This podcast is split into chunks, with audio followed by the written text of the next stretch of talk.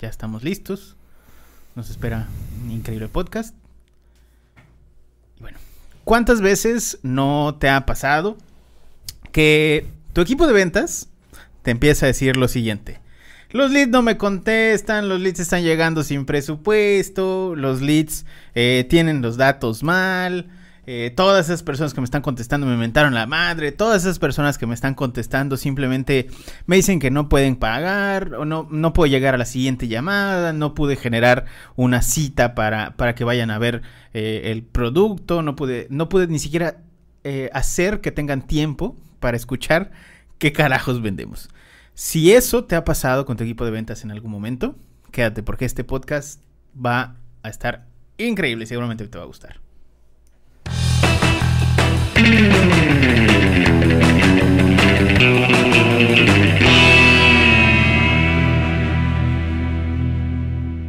Internet. ¿Qué tal? Buen día, buena tarde, buena noche tengan todos ustedes. Bienvenidos a una vez más a este su increíble, fantástico, maravilloso, mágico, musical podcast de Loja. Muchísimas gracias a todos los que nos han eh, descargado en sus dispositivos móviles, iPads, iPods, tablets y demás. Hoy ya estando en semáforo verde eh, de la pandemia, es que podemos hacer este podcast sin cubrebocas y nos pueden ver las caras, desgraciadamente, otra vez en este episodio. Como todas las semanas, tengo el honor y el gusto de presentar a mi equipo eh, con el que vamos a estar haciendo este podcast. A mi izquierda, nuestro experto en interacciones, Miguel. Miguel, ¿cómo estás? Hola, muy bien. Gracias, ya de vuelta aquí. Luego de Casi dos meses, güey. Casi, tres meses. No, no mames. Casi tres meses. mucho tiempo. Mucho tiempo. Se sintió bien raro. sí, pero venimos con toda la actitud, todas las ganas. Bueno, menos ganas. Y actitud, no sé. Eh, a mi derecha Perdonen, mi abuelita está marcando. A mi derecha tenemos. Y le mandé, mandé a buzón a mi abuelita, muchachos. Ustedes lo vieron en vivo. Cualquier cosa, no diga nada. A mi derecha, nuestro. Este. A nuestro. Perdón, ya no tengo. Ya no tengo. La, a nuestro chalán. a la secretaria. A la gente ve, güey. Dile.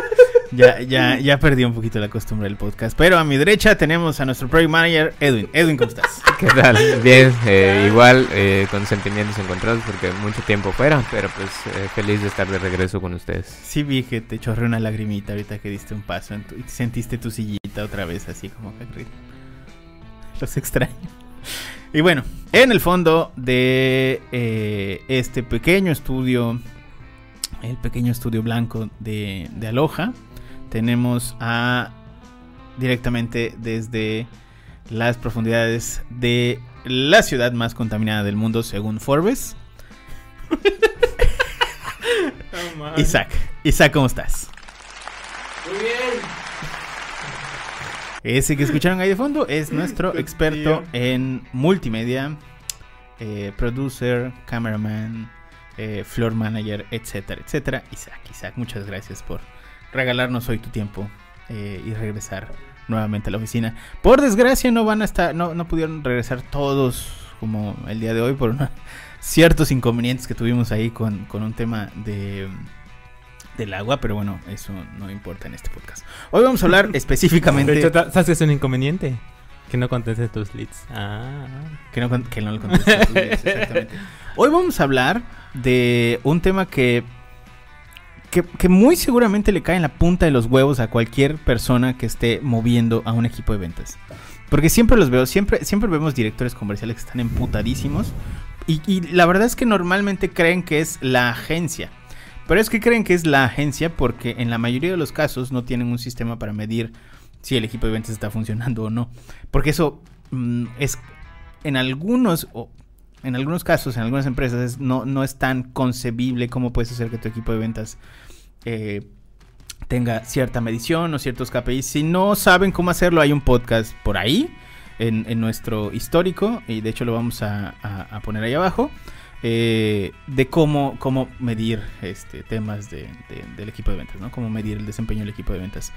Em, pero bueno, supongamos que ustedes tienen una forma de medir al equipo de ventas.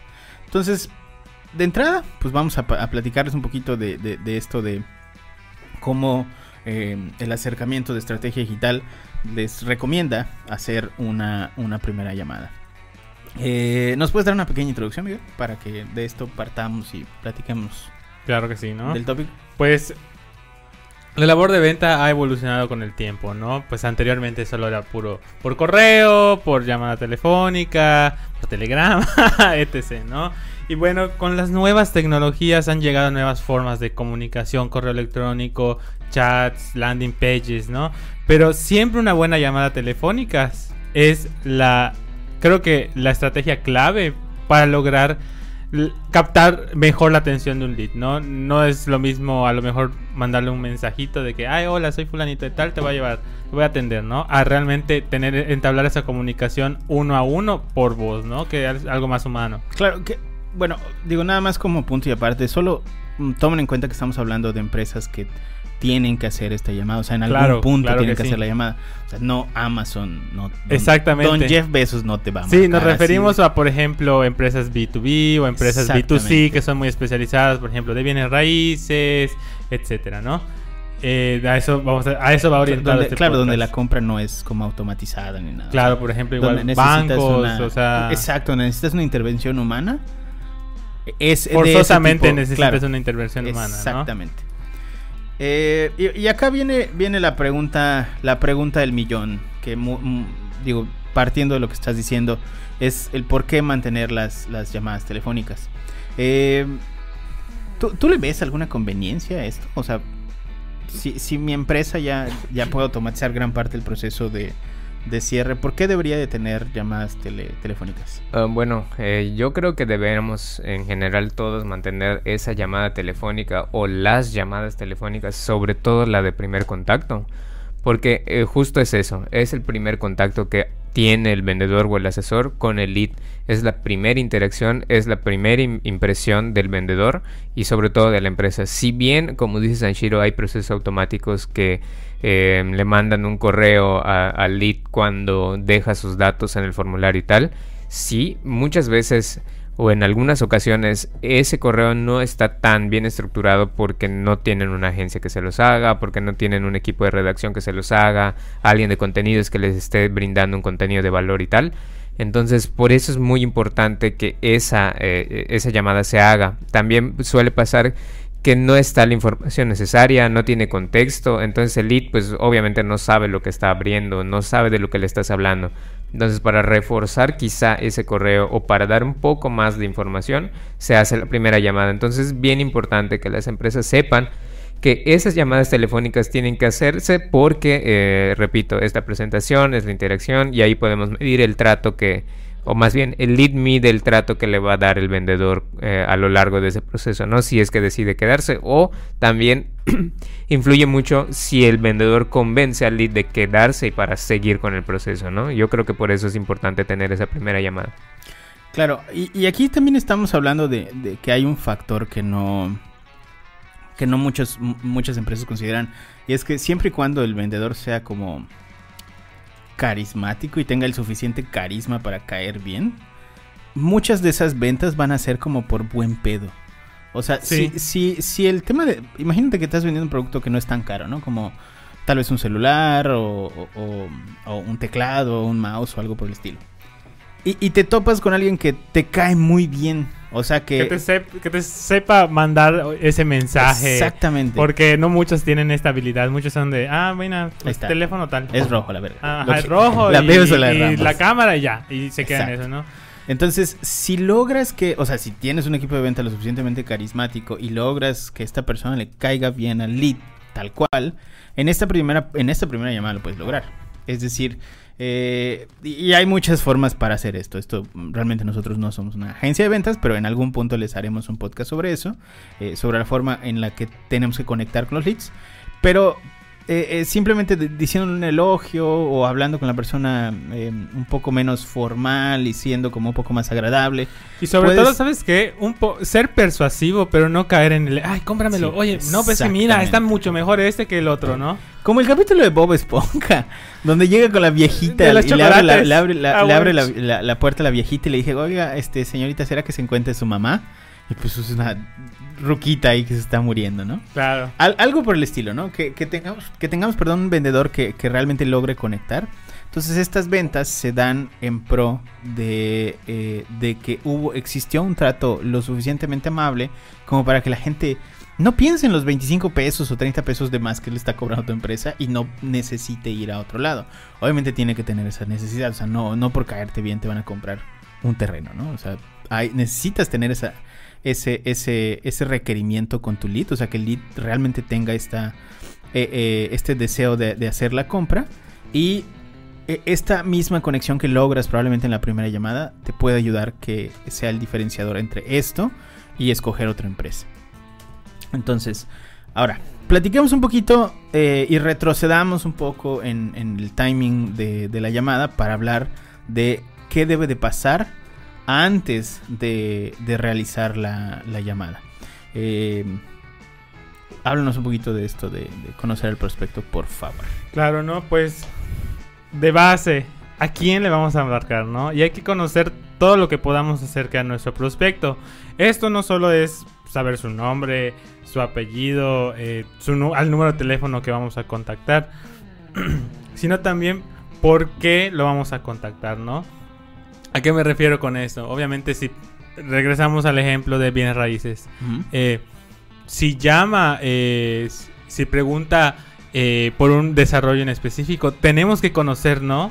O sea, tenemos que conocer qué le vamos a vender. Y creo que esa es la base de todo. Y por eso es muy importante, hacemos mucho énfasis en esto, en contar con un CRM. Por ejemplo, nosotros utilizamos Hotspot y pues obviamente con todas las automatizaciones y el- todos los, da- toda la data que nos ofrece, pues prácticamente los vendedores que utilizan esta herramienta saben, ¿no? Saben eh, que pues prácticamente por qué desarrollo llegan, hasta qué páginas web visitaron, ¿no? Y así lo pueden abordar de una manera mucho más profunda y no solamente decir, soy fulanito de tal, que te, pre- que te llama por que preguntase por el desarrollo fulano, sino Claro. ahondar más en esa interacción. Que al final de cuentas, más que muchos al, principio piensan que no, pues cómo vas a saber toda mi información, pues al final de cuentas sirve para entablar una conversación mucho más profunda con el lead que simplemente decirle soy fulanito y te vengo a vender esto, ¿no? Sí, y también aquí es importante especificar que, que hay, tiene, tiene que existir una labor de la agencia con anterioridad, ¿no? O sea, tiene, tienes que tener una labor, al menos si no es de agencia, de marketing, de tu equipo de marketing, eh, donde el equipo de marketing y tu equipo de ventas eh, definen... Miguel, estás tecleando muy duro. De- definan... de- tu equipo de marketing defina... Así tienen que Eh, teclear cuando escriban con el Con ganas solo. Es que llegó Taki en la secundaria. Ah, Taquigrafía, Ay, güey. no, qué horrible. Y agarras así tu lápiz así como raro. No, yo nunca, Nadie ente- llevaba yo taquigrafía, nunca entendí por qué, por qué hacían eso de agarrar No tu llevaba lápiz taquigrafía, como- pero sí te llevaba informática. Sí llevaba computación, no era informática, era computación. Y era así. Cállate, yo llevaba electricidad. No, todo culera.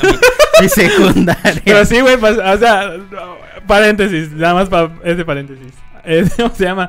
Recuerdo que pasamos por el taller de taquigrafía porque había secretariado y sí escuchaba el tac, tac, tac, tac, de las El que del están martillando así con los Sí. dedos, sí.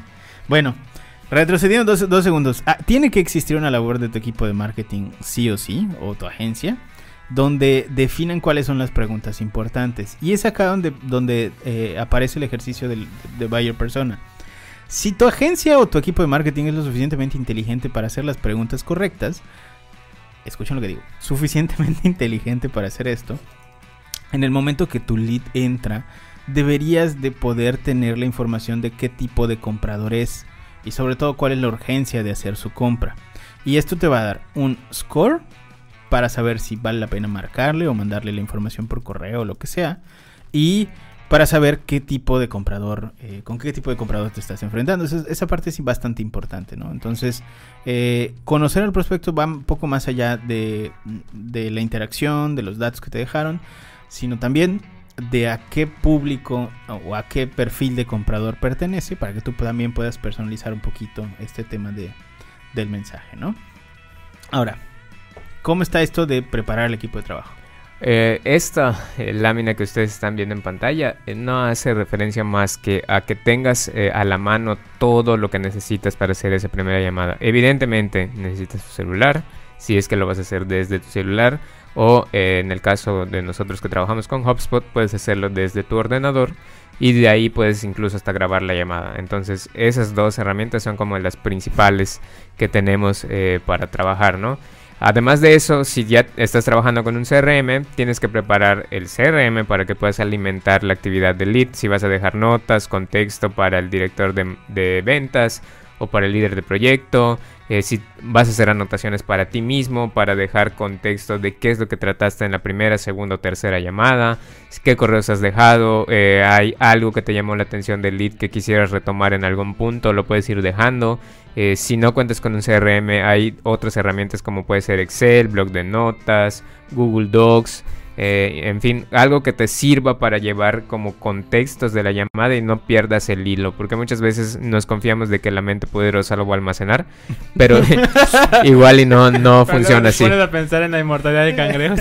sí, sí, no, cuando retomas la siguiente Deja llamada, la no, llave de gas. no respondes, no respondes las preguntas del lead, entonces es un luz de la problema. cocina.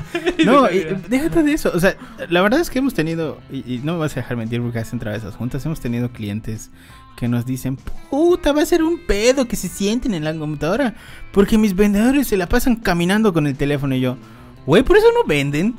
O sea, no es mamada, pero neta, por eso no venden. Porque no tienen A, un script, B, un lugar para guardar los datos que te está diciendo el lead y se ve que definitivamente no se va a acordar el vendedor porque No, ve cómo está porque... ve, ve cómo está haciendo esa llamada y te dicen, no, no, es que, es que sí son unos vendedores. Oye, no, déjense esa mamada. No se, no se estén imaginando el lobo de Wall Street así de a la verga, así, always be, always- ¿cómo se dice? Siempre, siempre debes estar cerrando, ¿no? Para, no decirlo en inglés y cagarle que luego hagan memes de esto, ¿no? Pero eh, olvídense esa pendejada de, no, sí, las llamadas y te vas a poner un auricular y vas a tener... No, eso no existe. No. O sea, eso no está... Si no, no, están son, no son call center. Exacto, no son un call center. Ustedes O sea, tienen, data. de- Disclaimer, de lead. sabemos que en los call center hay call center dedicados a ventas. No, Uno. espérate. en- Pero es- hasta escucha, eso, incluso en el call center dedicado a ventas tienen software. Exacto, para- es a lo que yo voy. esto. Hasta eso, el call- no es como te llaman y sí, sí, sí, señor, cómpreme, ya cuelgan y al que siguen. No, hay una estructura. Y es, de hecho, esto que le estamos ofreciendo es prácticamente mucho mejor porque son como que ya cuestiones mucho más elaboradas, ¿no? Sí, entonces si ustedes no, no, o sea, no tienen preparado algo, equipo para hacer estas primeras llamadas, la verdad es que, o sea, salvo que tengan dos leads al mes, eh, tal vez se puedan acordar, pero bueno, si ya están trabajando con un equipo de ventas, con un em, cierto número de leads que. Teóricamente debería estar ingresando todos los meses. Si no tienen un equipo para trabajar y no están bien preparados para esto y tienen un pequeño script ahí donde vayan anotando todas las preguntas que tienen que resolver en esa primera llamada, lo veo complicado. Lo Sí. veo complicado. Y de verdad, eh, me hubiera encantado grabar esa llamada telefónica porque tú sabes, tú sabes quiénes son. que nos dijeron, es que los vendedores salen y hablan y hacen llamada así caminando con el teléfono. Y yo, casi, casi. No ¿Sabes es, cómo? no es- Oye, no es por torcerlos, pero me siguen haciendo esas observaciones. oye, caminando ¿Qué? en el ¿Qué siguen ventanal. me siguen saliendo y, y, tampoco yo es por ser... ¿Por qué salen? Para empezar, ¿por qué salen? Es, no- que, es que escucha, yo no, yo lo hago en el- el mal plan de, regañar al... a- eh, ajá, yo no lo hago en el mal plan de regañar a, a los chavos ni a Claro. los líderes de proyecto, pero yo sí les digo, o sea, entiendo que son libres de hacer lo que quieren y que necesitan caminar y respirar Oye. para poder atender los leads, ¿Sabes cómo me pero imagino? hay cosas que son prioritarias más que caminar y, y- y estar al aire ¿Sabes libre, Me ¿no? imagino que se ven como ese, como ese video de Stock en donde está él, así con su traje, con su traje sastre así hablando por Sí, teléfono. sí, en una torre. En un ventanal sí, así. sí. en Nueva York. No, güey, no, no, Sí, así no. se hace. O sea, No, no, no, chavos. ya eh, mo- en modo serio. sí, no. No. así se hace. O sea, es por eso, se- por eso luego pasan ese tipo de cosas y ya ni saben qué lead, ni cómo se llama, ni qué les dijeron, ni qué pasó. No hay, nada, no hay nada más que te rompa las bolas, que te vuelva a hablar un vendedor y te pregunte lo mismo que te preguntó la semana pasada. y sí nos ha pasado. Y esto es como de. Escuchas la voz de, de la persona que está así como de. No mames. No, la cara, Sí. la cara. Hace Sí, una llamada, o sea, hace cinco días me ya lo te lo había de dicho, decir. sí, exactamente. No, y estos que dicen, o sea, por ejemplo, los vendedores que te vuelven a marcar y te dicen, oye, ¿qué pasó? Y, y tú les contestas, güey, es que ya te había dicho que necesitaba tiempo, al menos una semana, para hablarlo con, no sé. Güey, Con igual mi eso, equipo, con mi que de esposa, hecho vamos con a, lo que sea. Vamos a andar más adelante un poquito en eso, ¿no? Es, es horrible, es horrible. Sí. A ver, nada más para poner un ejemplo de lo que estamos diciendo ahorita. ¿Cuántas veces no les han marcado del banco un asesor diferente? De, ah, Porque el primer asesor, el hijo de puta que te marcó al principio, no anotó que le dijiste que no. O tal vez lo anotó, pero en su brazo y se fue. Eh, Sí, a mí me pasó con seguros. Sí. De que ya la había Te dicho marcan que no 6, y- 7 asesores. Oiga, que no sé qué es por el seguro. Una Ah, vez no, me, me pasó, ya le, mejor. ya le dije que no, le dije, ya contrataste en otro Una vez me pasó, ya se contraté en otro lado, le dije, Sí. seguro de auto, ¿no? No, es, es horrible, es horrible. O sea, es así como que, ay, bueno, mira, tú eres hombre, tú, tú me caes mejor que la muchacha que me marcó hace cinco minutos. Tal vez a ti sí te voy a comprar. No mames, no. No, No funciona así. No. Bueno, vamos por el tema de entrar en el papel. Claro, ¿no? En bueno, este put, ahí regresamos, es que va muy de la mano con el punto anterior. ¿A qué nos referimos a entrar en papel? Así, entrar en... Como dicen los chavos, entrar en modo serio. ¿En modo serio? Como decimos. Pero ya, en serio, vaya redundancia, eso se refiere a que prácticamente mentalizarte de que vas a entrar a tu labor, ¿no? Porque pasa mucho de esto, que muchos, eh, te digo, llaman por llamar, o sea, no sé si implícitamente en su cabeza se, eh, creen que su trabajo es llamar y llamar y colgar, ¿no? Y que pues prácticamente al contactar un lead, el lead necesita seriedad. Cuando, digo seriedad, no que seas una, una piedra y tengas la voz muy seria, sino que hay que darle respeto a ese lead. Y, y la manera de darle respeto al lead es tú estar en la mejor disposición de escucharlo. A eso se refiere entrar en papel. Que tanto tú tengas la capacidad de comunicar toda la, todo el mensaje de marketing de tu empresa. Y también tengas la capacidad de escuchar al lead todas sus necesidades, ¿no? De tu producto.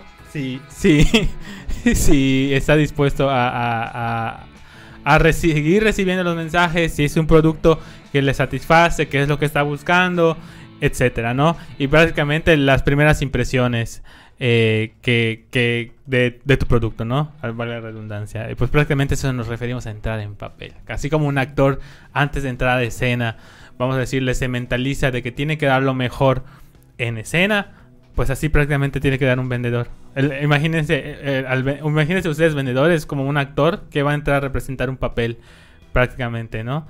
En el cual ustedes tienen que sacar Yo un creo, que, yo creo que eso que está diciendo Miguel lo podemos enfocar más a, dado el análisis que previamente debieron haber hecho, y que creo que lo vamos a tocar más adelante, de eh, qué buyer persona es, eh, cuánto presupuesto tiene, eh, si tienen algo que les haga saber qué tipo de inversión está buscando hacer o cómo prefiere hacer la inversión, si ya investigaron incluso sus perfiles para saber más o menos cómo se comporta la persona, adoptar un papel, como bien decía, en relación al lead con el que vas a tratar. Porque Claro. no es lo mismo hablar con un chavo que recién va a hacer su primera compra, que no tiene ni idea de cómo funciona, Claro. a hablar con el empresario tiburón que ya ha comprado mil terrenos, mil casas, entonces tiene inversiones por todos lados. eh, Va a ser muy difícil comunicarte de la misma manera con los dos. Entonces, más que nada creo que a eso se refiere y podemos aterrizar más lo de entrar en papel, ¿no? Sí, igual lo digo porque con el historial que hemos tenido a veces es como de, ah, soy fulanito de tal. Como, o sea, muy desubicados, muy, muy no centrados en su labor de venta, ¿no? Igual más por eso un poco. Incluso nos ha pasado equipos de venta que no saben cómo se llama la empresa donde están trabajando. Sí, y eso, Eso ya es, ahorita vamos más adelante con eso, claro. Que, que ni siquiera saben dónde están trabajando o qué están O, vendiendo. que, o sobre todo, ¿sabes qué? Una vez me impresionó que llamaron, ay, sí, de los terrenos en tal lado. Y así de... Cha, persona, Sí, qué onda. Exactamente. Sí, no, no, no. Está muy mal, está muy mal. Claro, ¿no? Ahora, por el tema de durante la llamada, Miguel. Cuéntanos un poquito. Pues prácticamente, como les comentamos, al entrar el papel, pre- preséntense con su nombre completo. A lo mejor no sé, soy fulanita de tal. Nombre y primer nombre, primer apellido, nombre más común y, y primer apellido. La empresa a la que están representando, muy importante. Y el motivo de la llamada. Como regresamos al ejemplo anterior. Una vez me llegó, me tocó escuchar una, una llamada para evaluar eh, el desempeño del equipo de ventas. Y prácticamente esa persona fue así como de Ay, sí, de los del, del- de tal producto. O sea, soy fulanita de tal, de tal producto. Y obviamente el lead se queda así de que, ajá, ¿qué es? Ay, sí. Y es cuando empezó a explicar y ya como que el lead razonó, ¿no? Pero pues aquí, con todo respeto, no es trabajo del lead hacer que razone y que piense que llenó un formulario hace Claro. tres horas para tener información de un lote en, no sé, en, en la Costa Esmeralda, ¿no? Eh, de Yucatán. Aquí tú tienes que decir, soy fulanito, represento a tal, soy de la empresa tal y te llamo porque pediste información de este producto. ¿no? Y si el lead no recuerda haber llenado un formulario de contacto, ofrécele la información necesaria. le come, aquí es donde entra en juego el CRM y le comentas, mira, usted llena un formulario en el cual quiere información de esto, de tal producto, etc., ¿no? Sobre todo, cuidar el tono y el volumen de la voz. Eh, algunos leads se pueden sentir afectados, ¿no? Por la manera en que les hablamos, ¿no? Y pues sobre todo vocalizar correctamente para que el lead pues prácticamente pueda entender lo que estás diciendo, ¿no? Esto es de base, pero a muchos se les va a lo mejor por la prisa, a lo mejor por los nervios, pero como les recordamos, si entran en papel pueden hacer todos estos, estos pasos de manera correcta. Ok. Ok. Eh, bueno, ahora vamos a uno de los temas eh, complejos. Y es el asunto del precio durante la primera llamada. ¿Cómo funciona esto? Ah, el tema de los Porque fue pleito. Sí, eh, Fue pleito en el chat. hay, hay, hay algo muy extraño acá. Eh, como ven en la lámina, hay estudios de, de HubSpot que dicen que los prospectos quieren hablar del precio en la primera llamada y por lo cual en, en perspectiva los vendedores no quisieran tocarlo porque mm, digamos que tienen miedo a que eso eh, conlleve a que cuando digan el precio automáticamente se pierdan porque es muy caro, porque no es lo que están buscando, entonces eh, no deberían temer a eso porque eh, en sí cuando el lead está preguntando el precio y demás es porque ya sabe más o menos cómo está o no sabe ni siquiera cuánto puede costar porque no hay la información en el sitio, porque no es visible, porque no es público, eh, por lo que fuera, ¿no? Entonces, eh, lo que nosotros decimos es, eh, y, también HubSpot habla un poco de esto, es recomendamos sí tocar el tema del precio en la primera llamada. ¿Por qué? Porque incluso te sirve a ti como vendedor para establecer ciertos filtros. Si bien podemos decir, ¿sabes qué? El, precio no está visible, pero el rango de precios es de tanto a tanto. ¿Qué te parece? ¿Crees que pueda ser funcional? ¿Te hace sentido? Eh, ¿Quieres que si- sigamos discutiendo sobre esto? Tenemos temas de, financiamiento también.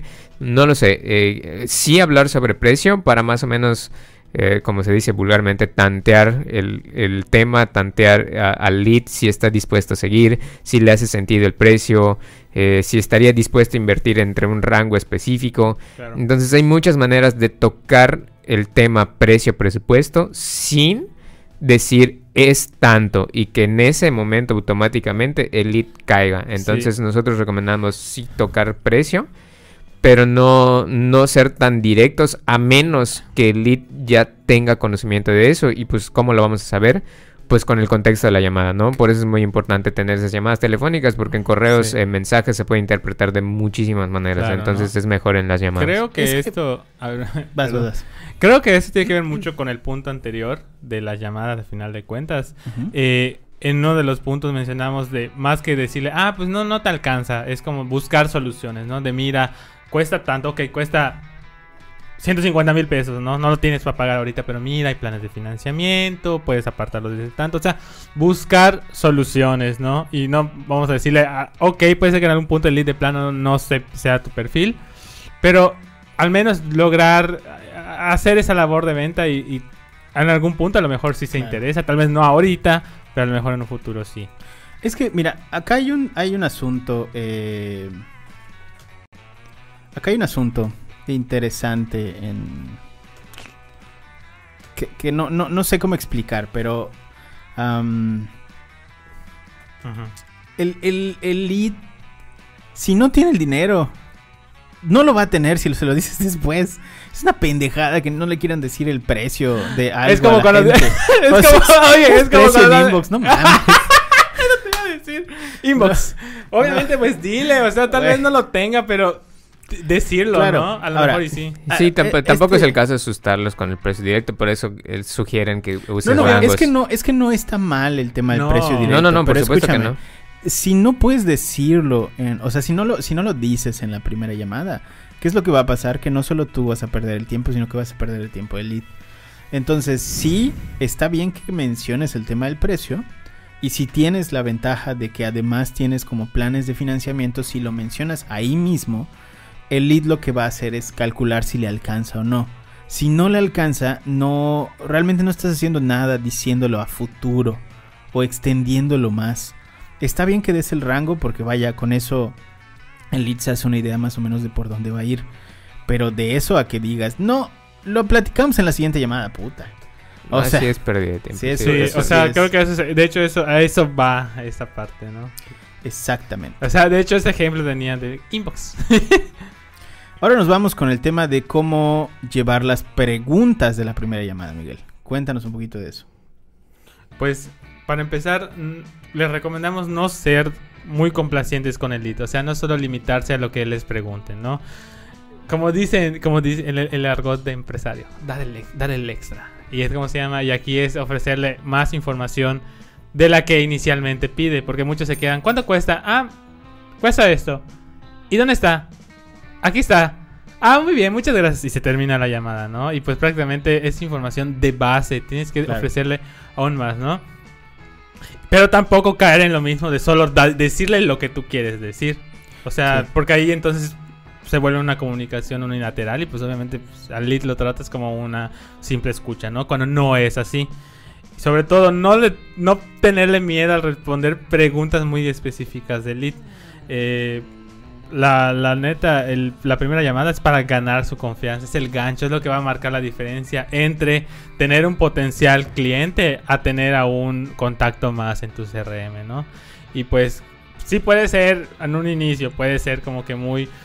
Puede imponer mucho el llamar al lead, ¿no? Pero si nosotros tenemos la confianza y sobre todo, como tú dices, tenemos un script, tenemos una base de datos, una base de conocimientos en los cual podemos consultar toda esa información, o sea, potencial información que nos pueda eh, preguntar, pues podemos avanzar, ¿no? Y en dado caso de que no la tengamos, de no la tengamos, hay maneras de decirle al lead o de abordarlo y decirle, ¿sabes qué? Te la mando por este medio, la, te, te, la a llegar por, de tal forma, ¿no? Y creo que es una manera, igual es una, una forma de abordarlo, ¿no? No decirles es que no te la voy a mandar o no la sé, sino te la mando eh, posteriormente, ¿no? Exactamente. También tiene, bueno, eh, aquí volvemos a mencionar este asunto eh, del precio, que eso ya, ya dijimos, y ya quedó claro que es necesario decirlo. Y cuando te lo pregunten tal cual, dilo. O sea, no, no, no- no te los... Muchos lo tienden a disfrazar porque Sí. piensan que lo que venden está muy caro y, y pues Es que dilo. eso también es un tema. O sea, si el vendedor, si el vendedor tiene un perfil bajo y está, y esto va a sonar bien culero, pero pasa siempre en, el- en los equipos de venta. No puedes poner a un vendedor porque es muy complicado que logre que logre eh, estructurar todo esto. No puedes poner a un vendedor que no eh, que no tiene un perfil alto a vender cosas de perfiles altos. Es decir, si tú tienes un vendedor que no lo sé, que, probablemente gana 10 mil pesos al mes, porque ese es el sueldo que le estás ofreciendo como director comercial o como dueño de empresa, y lo pones a vender eh, algún instrumento de inversión que cuesta 10, 20 millones de pesos, es muy difícil que alguien le crea a ese vendedor que realmente puede tener un, un producto donde pues deberías de meter 20 millones de pesos. Entonces necesitas vendedores de perfil alto. Y los vendedores de perfil alto no te van a cobrar 10 mil pesos. Eh, esa es una estructura que hemos visto con el paso del tiempo. O sea, no, no, no es algo que, que nos estemos inventando nosotros. Es simplemente que el vendedor realmente entre en el papel de, oye, esto es una inversión y, funciona. Sí, Abonando a eso. ¿Te acuerdas de, de- de que hubo un equipo de ventas que nosotros nos quedamos así de, wow, estos así muy aspiracionales y todo?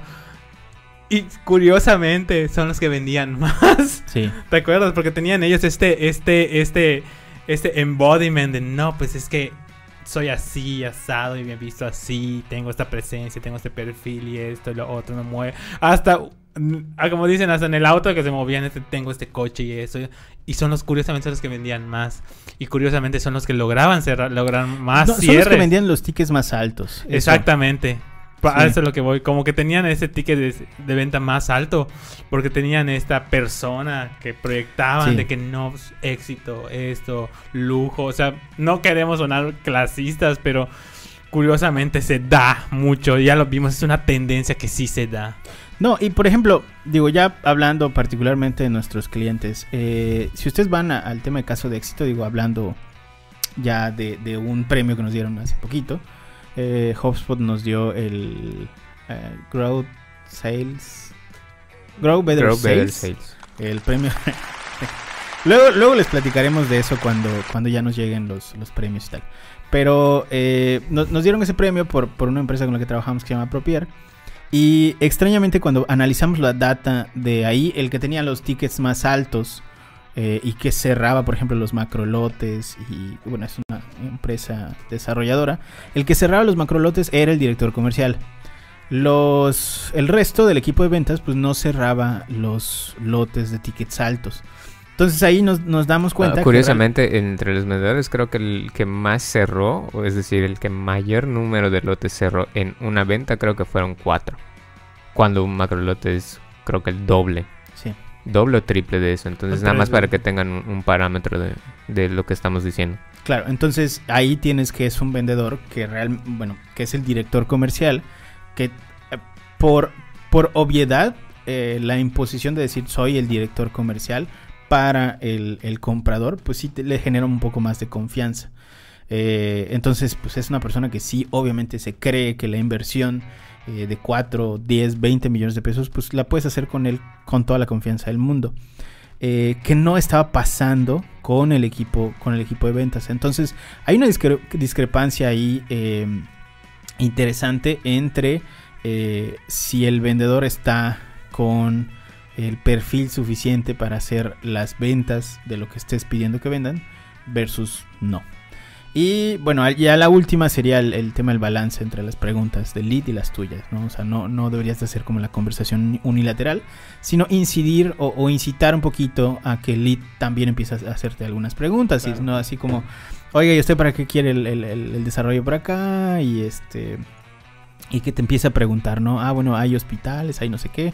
O no le gustaría saber si hay esto, o no le gustaría saber sobre las medidas o sobre lo que hay alrededor. Digo, hablando del caso particular de eh, bienes inmuebles, ¿no? Que creo que es, nos estamos orillando mucho a eso. Deberíamos de, de darle un giro y hablar de otros, de otros nichos. Sí, o sea, por ejemplo, pues prácticamente lo que dices, instrumentos de inversión, hipotecas, Claro. eh, fondos de inversión, prácticamente se presta a eso. Seguros, sí, sí, hasta sí. los seguros se Hasta, prestan. los seguros, seguros. claro, seguros que son de a gran escala, son un seguro de, un seguro de casa o un seguro para un negocio, que Claro. son productos que sí necesitan, como dicen, forzosamente necesitan a una persona que, que perdón, que guía, que guía a, que guía a- a- al interesado, ¿no? Exacto. Y bueno, eh, esto realmente pues es, es bastante, bastante confuso, ¿no? Es, es, es complicado, pero, pero una vez que, que ya le agarran la onda, pues sí lo, lo, lo podemos resolver. Ahora, eh, aquí tenemos algunas recomendaciones para, para la... Literalmente para cómo llevar esta primera llamada. ¿Nos puedes ayudar un poquito? Sí, eh, en realidad ahorita les vamos a dar como puntos y después vamos a ir retomando cada una brevemente, ¿no? Porque sí son algo extensas eh, la mayoría, ¿no? Entonces, entre los puntos que vamos a tratar eh, son no evadir las preguntas, como ya lo mencionamos ah, con anterioridad. Eh, esto de pregúntale al lead, lo que le gustaría saber es si el lead debe tener preguntas, debe tener dudas. Ustedes están para resolver problemas, ese es un hecho, pero ustedes también necesitan resolver las dudas que tienen sobre el lead. Entonces, lo que decía Miguel al principio de si dejamos que eh, el lead lleve la conversación con solo preguntas y respuestas eh, muy rápidas y muy breves, eh, no va a servir de nada, no vamos a generar confianza. Entonces, a eso se refiere eso. Ustedes tienen que hacer preguntas y tratar de entender cómo vamos a desempeñar el seguimiento de ese lead. Si hay algo que no esté quedando claro que ustedes no estén entendiendo, no tengan miedo a preguntar, por favor. Después ten- tenemos discutir acerca del producto, hablar sobre los precios, que eso ya lo mencionamos, compartir casos de éxito si fuera el caso. Eh, las preguntas no deben ser sospechosas. eh, no hablar de presupuestos en la primera llamada, y eso fue el, pleito que mencionaba Sanshiro eh, hace un momento. Eh, preguntas sobre la competencia y acordar una agenda de llamadas. Todos esos puntos los vamos a ir desglosando uno a uno. El de nuevas las preguntas, que sería como el, primero que vamos a tocar, es lo que ya les eh, eh, comentaba. Los leads que son de inbound ya saben más o menos de qué va el producto al que ustedes están haciendo referencia. ¿Por qué? Un lead inbound investiga y llega hacia ti mediante alguna búsqueda, a menos que estés complementando con pauta y solo lleguen por la pauta, que sí se puede dar. No, no estoy diciendo que no, sí puede ser. Pero también hay muchos de esos leads que llegan solo por pauta, que después de llegar por la pauta se metieron a tu sitio y leyeron algún artículo o ya eh, de menos revisaron el landing de, algún, de alguna cosa que tú tengas, ya tienen como más contexto de lo que estás vendiendo. Entonces, el lead cuando llega inbound es más común, es más frecuente que llegue con preguntas. Entonces no tengan miedo de resolver esas dudas porque eso va a generar la empatía. Y eh, a su vez se complementa con el siguiente punto que es pregunta al lead lo que te gustaría saber. Porque hay muchas cosas, como les decía, que no están quedando claras solo con la pregunta y respuesta que el lead tiene. Entonces, eh, ustedes pueden hacer preguntas como oh, rangos de, presupuesto, lo que ya mencionábamos, eh, si tienen pensado eh, cuándo hacer la inversión, puede ser también probable, si tienen estipulado cuándo desean hacer una compra, si están checando en otro lado, no sé, algo que les haga tener como un poco más de contexto y puedan llegar a la plática un poco más dinámica y amena y por supuesto traten de generar la empatía con el lead. Ok. Eh, Miguel, sobre la discusión del producto. Prácticamente se refiere a... Eh, la discusión del producto va de la mano con el punto anterior. Oye, Miguel, Voy a apoyar a, Miguel un poco. Porque va, va, de la mano porque es lo que le decía con lo de, de hacer preguntas. Entonces, aquí es sondear más o menos qué le parece el producto que estás ofreciendo, ¿no? Eh, entendemos que no eres el único que está vendiendo esa cosa, ese servicio, entonces pudieras tener competencia. Entonces, lo que tratamos de hacer en este punto es ¿Has considerado eh, revisar algún producto similar? ¿Has considerado un servicio similar? Y con esas respuestas que el lead te pueda dar, ahí vas partiendo y puedes decir, eh, mira, pues yo te ofrezco esto, hay beneficios acá. Nunca, ojo, nunca hablar mal de la competencia. Si tú hablas mal de la competencia en esos intentos, lo que vas a hacer es que el lead diga, ah, este fulano solo quiere vender su producto y está tratando de echar tierra a los demás para que yo me quede con él mal. Entonces lo que hay que hacer es investigar, desarrollar esa conversación y poco a poco ir metiendo los beneficios y ofertas de valor que ustedes tienen en comparación con el resto. Pero es importante que discutan el producto porque si no, no van a saber qué otra cosa está viendo el lead. Claro, ¿no? Ok. Eh, el, hacer preguntas que no enciendan alarmas, Miguel. alarmas como la de ahorita. pues prácticamente eh, se refiere a no ser tan indiscreto, quiero decir yo, ¿no? Porque muchos vendedores tienen a hacer preguntas que son muy tajantes a veces, ¿no? Por ejemplo, en el caso de bienes raíces, vamos a decirle, estás vendiendo un lote comercial y le preguntas, no, pues ¿qué quiere hacer allá? ¿O qué quiere construir? A veces no solamente es la pregunta, es el tono en que la preguntas, ¿no? Y bueno, puedes abordarlo de una manera de cuáles son sus objetivos, eh, cuál es la meta de su empresa, o sea, esta, o ah, más que nada ser ameno en el sentido de que cuál es la necesidad, o sea, sí preguntarle cuál a lo mejor es su necesidad, pero si sean tan burdos, y no simplemente decir, no, pues cuál es su meta a largo plazo con este con esta inversión, bla, bla, bla, y de ahí partir, de hecho ese puede ser un punto de partida, ¿no? De mira, pues esto, lo otro te puede servir para acá, es acerca de tal zona, tiene tantos... Eh, aditamentos, amenidades eh, que te van a lograr ayudar a tus objetivos, ¿no? Sí, incluso si quieren un ejemplo más aterrizado puede ser, eh, muchas veces nos hemos topado, eso pasa con los que venden cremas y pendejadas así en, las plazas, que te dicen, ¿sabes por qué usted, sabe por qué usted necesita comprar una crema tonificante, por ejemplo? Entonces tú dices, pues no, no la necesito. O por ejemplo que te diga, o que te lleguen y te digan, ¿sabes qué? Está muy seca tu piel, así de, Ajá. Entonces, aquí la cosa es tratar de hacer una pregunta diferente. De, eh, mira, has tenido problemas en la piel, eh, has noto que tienes alguna cierta eh, tendencia a comprar, no, no sé, cremas. Que entonces, muy reseca o algo así, o no tiene tal cosa.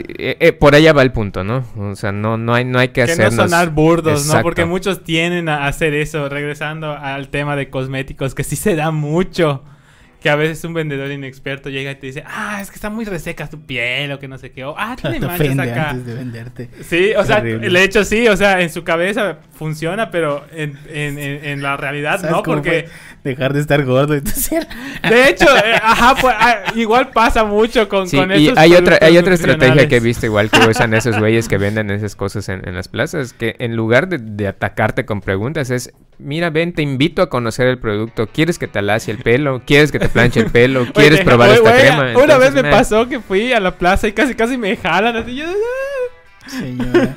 así porque querían, no sé qué, de, oye, no sé qué, ¿quieres probar una crema? Yo, ah, no tengo prisa, o sea, no es que no quiera, pero es que la manera en que llegan muy así, muy... Sí. "Ugh". Sí, digo, a mí me ha tocado, por ejemplo, en llamadas telefónicas, o sea, sobre todo los que hacen estas primeras llamadas, eh, que cuando ya les dijiste que no, te preguntan, ¿qué tendría yo que hacer para que tu respuesta sea así? Y yo, hijo de tu puta madre, pues regalarlo, cabrón. o sea, regalar el producto porque ya te dije que no. A una, güey, para eso, para eso están las muestras. Claro, sí, no, pero pues... ¿Qué te digo? No, o sea, me- por ejemplo, cuando estuve comprando mi seguro de gastos médicos, por alguna extraña razón, cuando tú entras a una página de seguros de gastos médicos, todos se enteran, ¿no? Todas las, todas las aseguradoras se enteran. No sé si comparten datos, me imagino que sí. Porque yo, como el resto de los mexicanos, pues obviamente no leí dónde estaba dejando mis datos ni a qué estaba aceptando. Pero, eh, pero me marcaron todos, o sea, me marcaron, me marcaron todos, todo el mundo me marcó así, no quiere un seguro y, y siempre, siempre jodían con eso. Al final de la llamada es, entiendo que ya me dijo que no, pero ¿qué tendría yo que hacer? ¿O qué tendríamos que cambiarle al seguro para que la, respuesta sea así? Y yo, güey, no, no, mames", y ya les colgaba. Eh, porque, o sea, no me voy a pasar todo un fin de semana respondiendo N cantidad de preguntas. Porque te hacen un examen antes de darte. Cuando, cuando contratas en, en, en línea, te hacen un examen antes. Como para decirles, ah, sabes que ya no. O sea, ya me pasé todo el fin de semana respondiendo a eso, pues no. No, Ay, voy, a, sí, no. no voy a cambiar. O sea, para eso encuest- existen las encuestas de satisfacción, chavos. Exactamente. No sé, o sea, y sabes, todo eso es una Focus mala... group.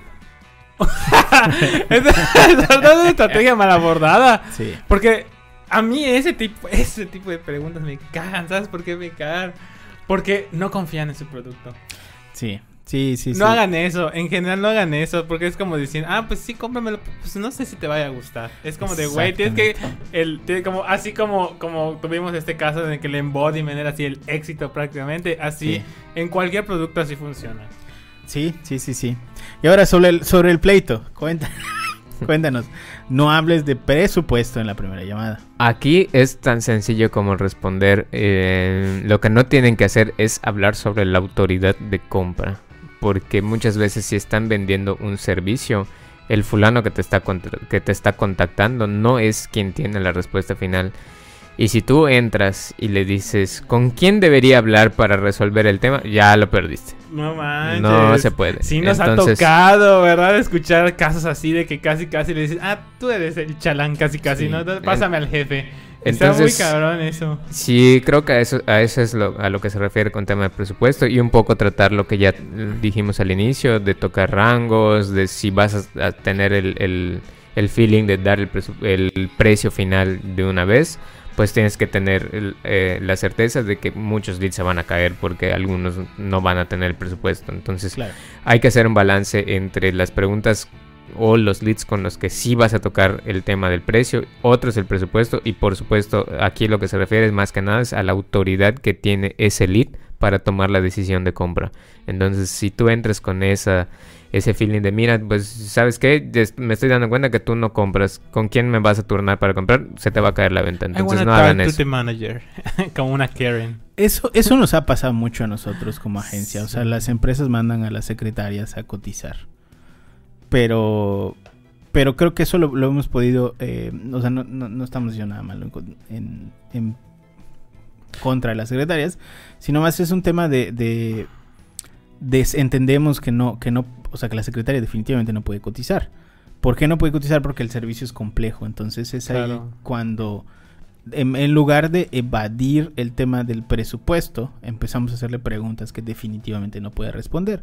como cosas de eh, tickets promedio, número de ventas, cuánto es el crecimiento estimado, pues la secretaria no va a saber esto. Entonces, obligatoriamente nos tienen que pasar Claro. con un director comercial. Y lo hacemos sin que se den cuenta Aquí- que estamos claro, forzando Claro, eso. aquí lo que queda, aquí lo que hay que dejar claro es que no es que no hay que contestarle a estas personas que no sepan el tema, sino saber cómo.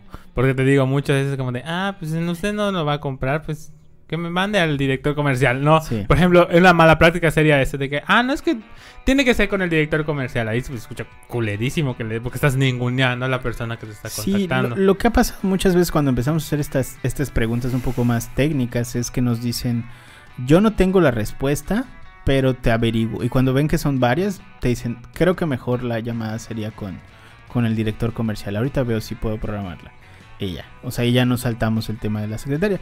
Porque es que no, no es que esté mal, es que al menos en nuestro proceso de, de, de adquisición de clientes, si lo quieren ver de ventas, eh, pues sí necesitamos hacer una serie de preguntas que son un poco más complejas que simplemente decir cuánto cuesta o hazme una página, ¿no? Entonces, eh, pues sí, ahí sí, eh, digo, al menos a nosotros nos ha funcionado eso, espero que les pueda funcionar a ustedes. Y ahora, la última, la competencia, Miguel. ¿Cómo está esto de la competencia?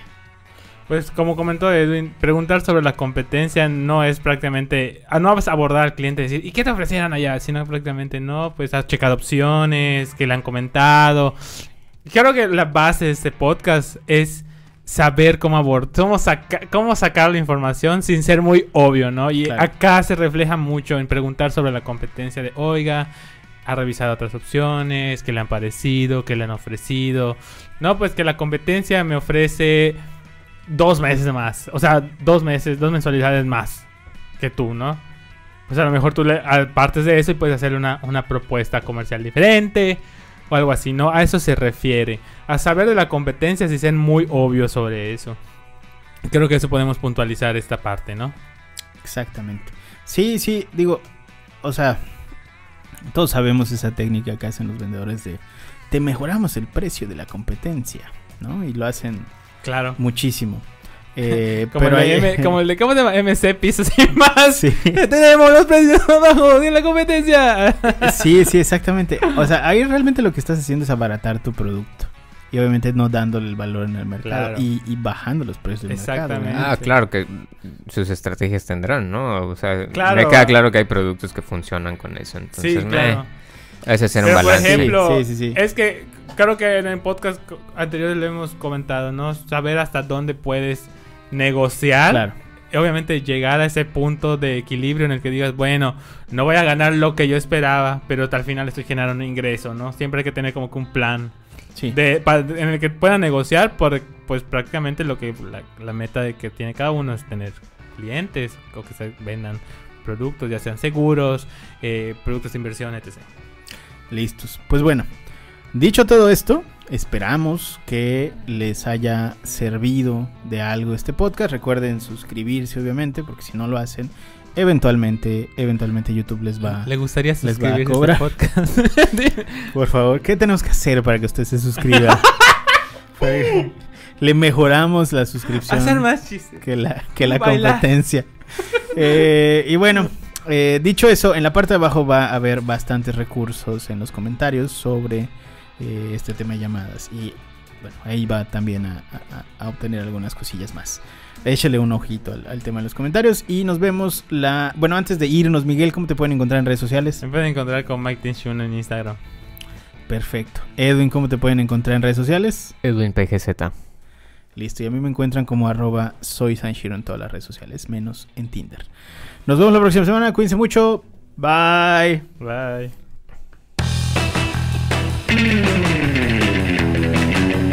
Thank